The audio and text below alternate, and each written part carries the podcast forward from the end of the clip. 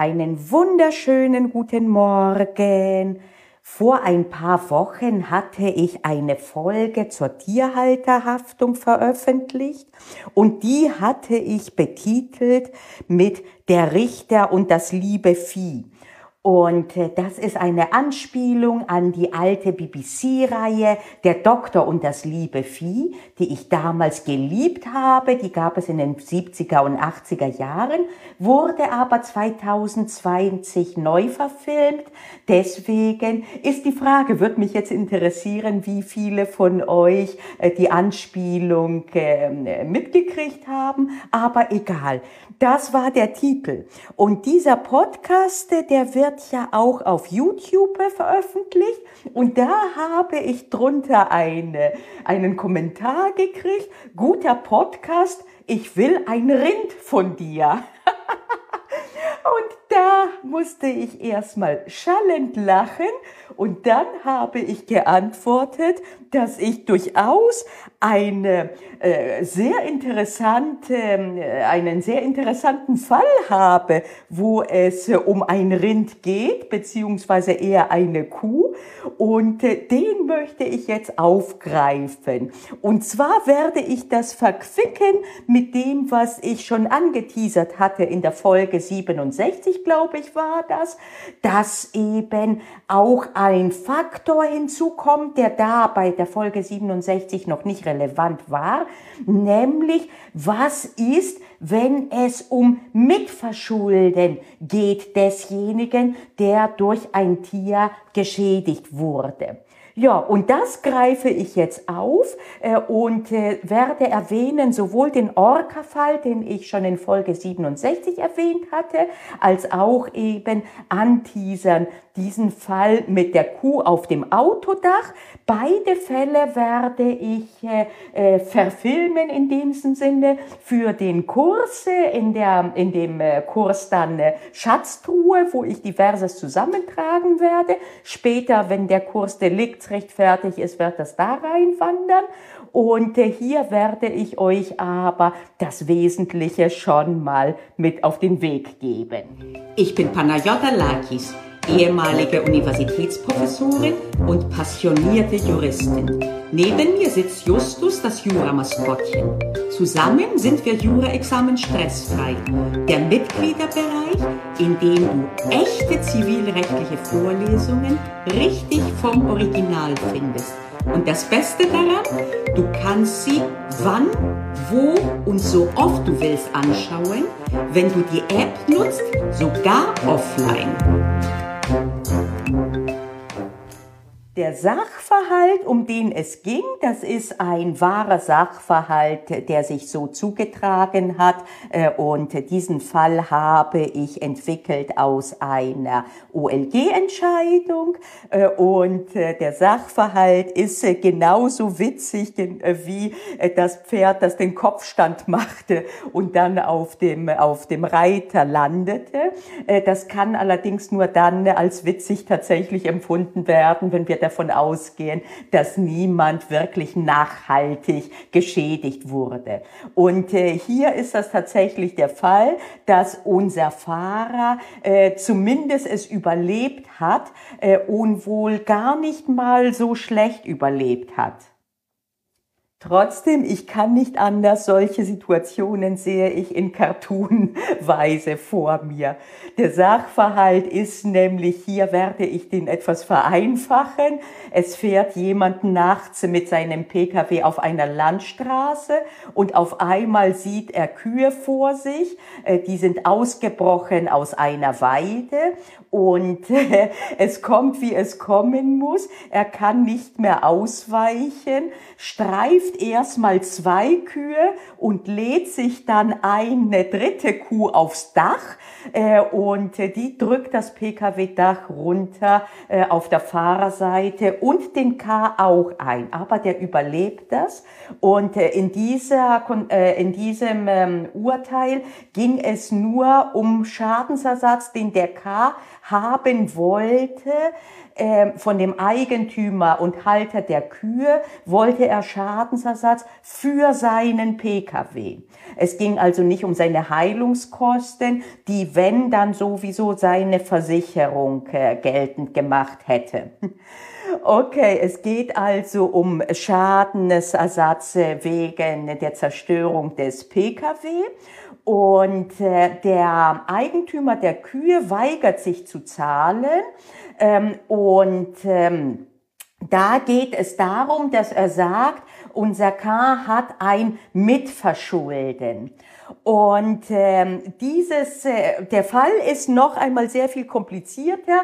Äh, da, da kommen auch äh, Beweislastprobleme äh, rein, äh, die hochkarätig interessant sind. Äh, für hier möchte ich das nur reduzieren auf den Punkt, dass ein Mitverschulden geltend gemacht wird durch den Eigentümer und Halter der Tiere. Grundsätzlich äh, ist man vorher äh, wie, auch das äh, erkläre ich im Kurs näher, weil das nicht so ganz ohne ist, aber trotzdem hier halten wir fest, grundsätzlich haftet unser äh, Halter und Eigentümer der Tiere, er macht aber ein Mitverschulden geltend des Fahrers und Eigentümers und Halters auch des Pkw.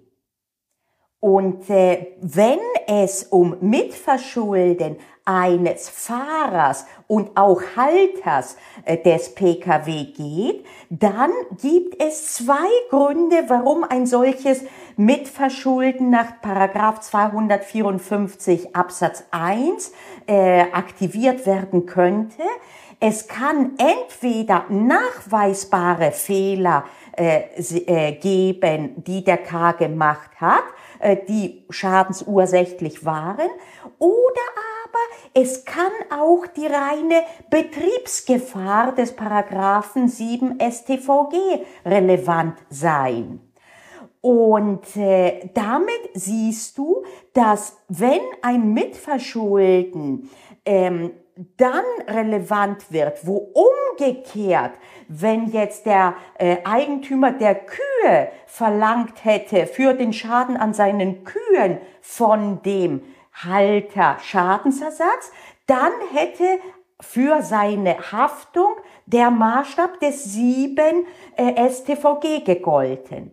Und das schlägt durch auch auf ein Mitverschulden. Mit anderen Worten, wenn wir primär nicht gehaftet hätten, dann soll das auch gelten für ein Mitverschulden. Und andersrum, die, der, der Maßstab, der gelten würde für die Haftung jemandem anderen gegenüber, der gilt auch bei der Frage, ob Mitverschulden anzurechnen ist, ja oder nein. Hier gab es im Hinblick auf das äh, konkrete Fehlverhalten, nämlich dass unser Fahrer nicht angeschnallt war, eine Beweislastproblematik. Es wurde nämlich äh, nicht nachgewiesen, dass das überhaupt schadensursächlich wäre. Dass also, wenn er denn angeschnallt gewesen wäre, der Schaden geringer ausgefallen wäre. Und bezüglich des Schadens am Pkw war dieses Fehlverhalten auf keinen Fall ein kausaler Mitverursachungsbeitrag und aus diesem Grunde wurde es nicht berücksichtigt. Merke, nicht immer dann, wenn man was falsch gemacht hat, äh, wird einem das äh, über 254 ähm, äh, zu Laste fallen, sondern nur dann, wenn das, was man falsch gemacht hat, ursächlich war. Und äh, da ging es auch um die angemessene Fahrweise, ob er nicht äh, vielleicht zu schnell gefahren war. Wie gesagt, das sind alles Einzelheiten, die möchte ich jetzt hier nicht anbringen, um die Sache zu entschlacken. Äh, die Betriebsgefahr als solche, 7 StVG, äh, die kann immer dann äh, herangezogen werden, wenn keine höhere Gewalt vorlag. Und äh, während es höhere Gewalt sein kann, wenn ein Baum auf einmal umfällt und dir vor den Bug fällt, ist eine Kuh, die man sich aufgeladen hat aufs Autodach, keine höhere Gewalt. Und dann ging es darum halt, äh, wie viele und das OLG hatte äh, Verhältnis 75 Prozent für den Tierhalter gegen 25 für den, für den Kfz-Halter, der auch der Fahrer war, angesetzt. Okay, das ist die einfachere Variante, weil insofern als die Betriebsgefahr immer dann äh, geltend gemacht werden kann, wenn nicht höhere Gewalt vorliegt. Wir können das aber, und damit mache ich mehr oder minder elegant äh, den ähm, ähm, Schritt an die Seite zu dem Orca-Fall. Da ging es darum, dass eine Tiertrainerin, eine Tieraufseherin verletzt, sogar getötet wurde von dem Tier.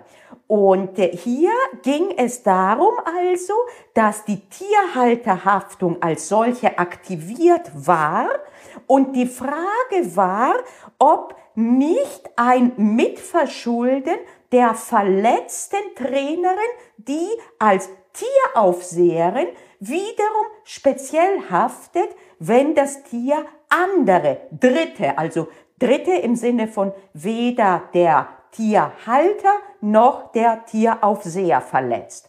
Und hier ist die Funktionalität die gleiche. Wir fragen uns hypothetisch, wenn dieser Tilikum, dieser Orca-Wal jemanden anderen verletzt hätte, einen Zuschauer, hätte sich die ähm, Trainerin exkulpieren können oder hätte sie dann als Tieraufseherin gehaftet? Wenn sie gehaftet hätte als Tieraufseherin, dann ist auch ein Mitverschulden zu berücksichtigen, wenn nicht ein Dritter verletzt wird durch das Tier, das sie beaufsichtigt, sondern sie selbst.